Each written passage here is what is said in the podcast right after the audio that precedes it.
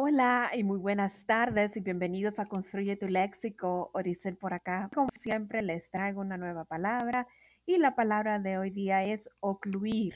¿Qué significa ocluir? Bueno, para empezar, ocluir proviene de la palabra latín ocludere, que esta significa cerrar.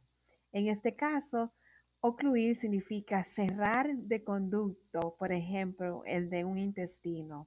O puede ser también cuando se obstruye la visibilidad ocular con algo que no deja abrir los ojos naturalmente.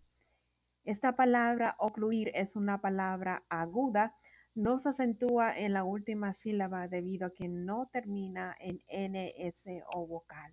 Bueno, espero que le haya gustado y que puedan reconocer esta palabra ocluir y continúen aquí en Construye tu Léxico. Muy buenas tardes. Bye bye.